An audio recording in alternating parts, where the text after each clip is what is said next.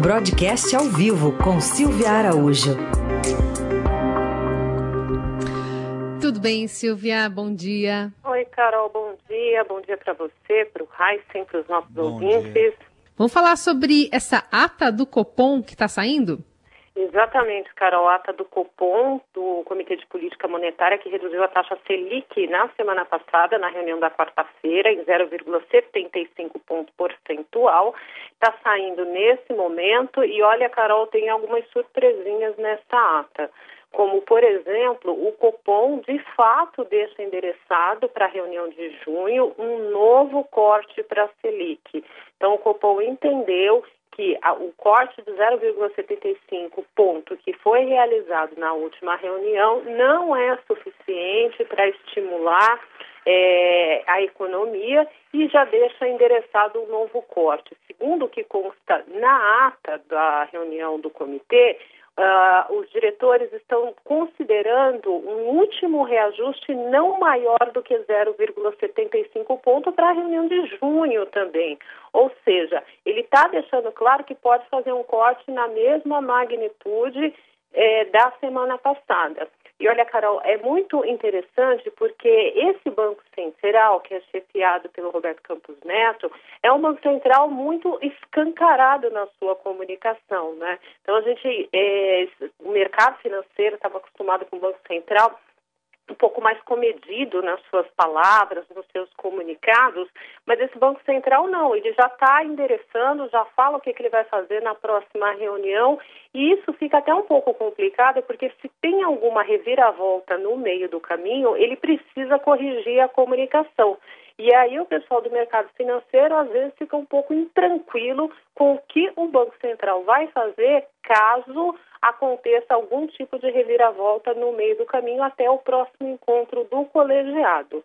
É, ele está deixando claro também que um reajuste é, na, na, na, no corte, né, um novo corte na taxa de juros, vai ser um estímulo necessário em reação à pandemia os balanços de riscos que o Copom olha para é, calibrar a política monetária, eles se elevaram muito e que a pandemia também trouxe muita incerteza, né? Muita incerteza, muita saída de recursos. Os mercados emergentes foram bastantes e mais penalizados com essa pandemia. Então, tudo isso está contemplado na ata do Copom e foi o que o Copom considerou também considerando a desaceleração muito forte da inflação, para poder fazer esse corte de 0,75 e endereçar um novo corte para a reunião do mês de junho. E teve membro do cupom que entendeu, na própria semana passada, que o corte já poderia ter sido dado todo lá, que estimularia mais rápido a economia se o cupom já tivesse cortado é, os juros de uma vez na reunião da semana passada e aí se encerraria esse ciclo é, de corte e o Copom só passaria a olhar para frente e para frente, Carol, é olhar o momento adequado quando essa taxa vai começar sim a inverter e começar a subir. Né? Isso só deve acontecer quando a economia de fato mostrar aí alguma aceleração, alguma recuperação. Então, essa, essa inversão na curva de juros, a gente deve ver acontecer lá para meados do ano que vem. Uhum. Bom, além dos juros, tem a pressão do, do câmbio, né? Dólar ali na casa dos 5,80, né, Silvia? O que está motivando tudo isso aí?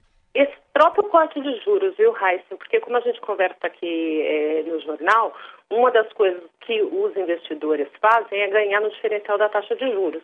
Então, hoje, com a taxa de juros muito baixa, então você já imagina, você vai ter uma taxa de juros com um corte de mais 3, de mais 0,75 pontos. Então, essa sua taxa, ela vai para um nível muito, muito baixo, no nível de é, ao redor de 2% o custo do dinheiro aqui. Então, a remuneração desse dinheiro que vem aqui para o Brasil, que vem investir aqui no Brasil, ela vai ficar é, zerada ou negativa se você considerar a projeção da inflação para esse ano.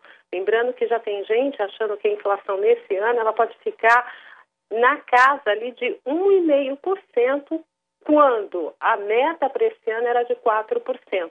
Então, na hora que o investidor olha para tudo isso que está acontecendo aqui no país, ele é, entende que não tem remuneração aqui. Além disso, tem toda uma pressão fiscal aqui no Brasil, né? Você tem um descontrole é, das contas, você tem um déficit é, primário que vai ser muito forte nesse ano. Tudo isso pressiona a cotação é, da moeda estrangeira aqui.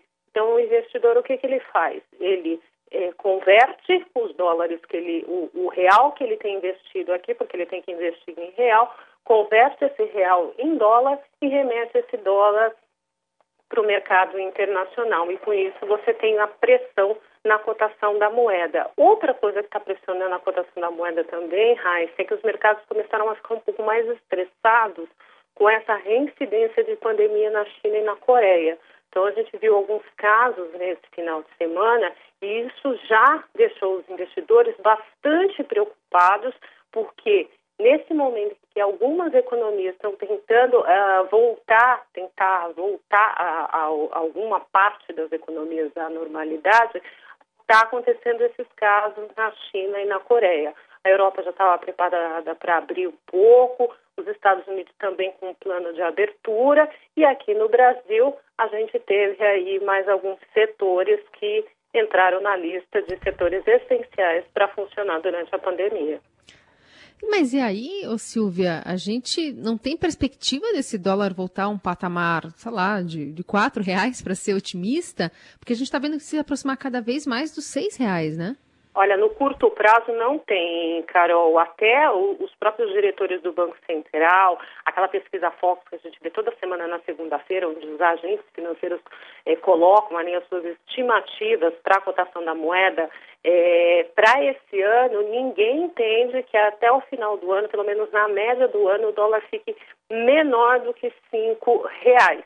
Né? Então ele deve oscilar um pouco por aí. E vai depender muito também de como a moeda se comporta no mercado internacional. Porque, na realidade, o que a gente tem aqui na cotação do dólar no Brasil é um espelho da cotação internacional.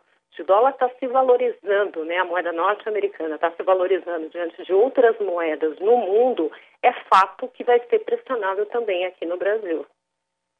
Bom, hoje também deve sair, logo mais aí, o panorama aí do setor de serviços, né? Aliás, que ontem o presidente Bolsonaro incluiu aí salão de beleza, barbearia e academia de ginástica aí nos serviços essenciais. Raíssa, um dia depois do, de sair esse diário oficial extra, né, porque ele saiu ontem, é, por volta de umas 19 horas, incluindo salões de beleza, academias, barbearias, como você falou, como serviços essenciais. O IBGE divulga daqui a pouquinho, às 9 horas da manhã, a pesquisa de serviços do mês de março.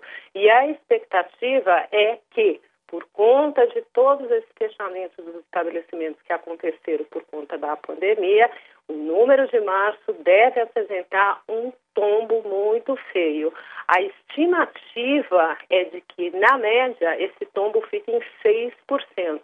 E o que significa isso? Superaria a taxa mais uh, ruim que esse setor teve na média histórica, que foi lá na época da greve dos caminhoneiros, em maio de 2018, quando essa taxa caiu 4,8%. Então, hoje, pode ser que o IBGE daqui a pouco divulgue algo em torno de 6% de queda para o setor de serviços no mês de março. E aí, mais uma vez, Raíssa, lembrando que o mês de março Uh, o, o, IBGE e, e, os setores eles captam os primeiros sinais é, do coronavírus aqui no Brasil. Então, para abril, abril deve ser o mês mais complicado para todos os setores e todos os segmentos da economia. Então, se a gente já está vendo essa queda bem pronunciada, de 6% para serviços esperados é, para sair logo mais pelo IBGE, você já imagina o que pode acontecer no mês de abril. Seguiremos de olho também com a ajuda da Silvia Araújo aqui conosco no Jornal Dourado. Boa semana para você, Silvia. Até quinta. Até quinta, gente.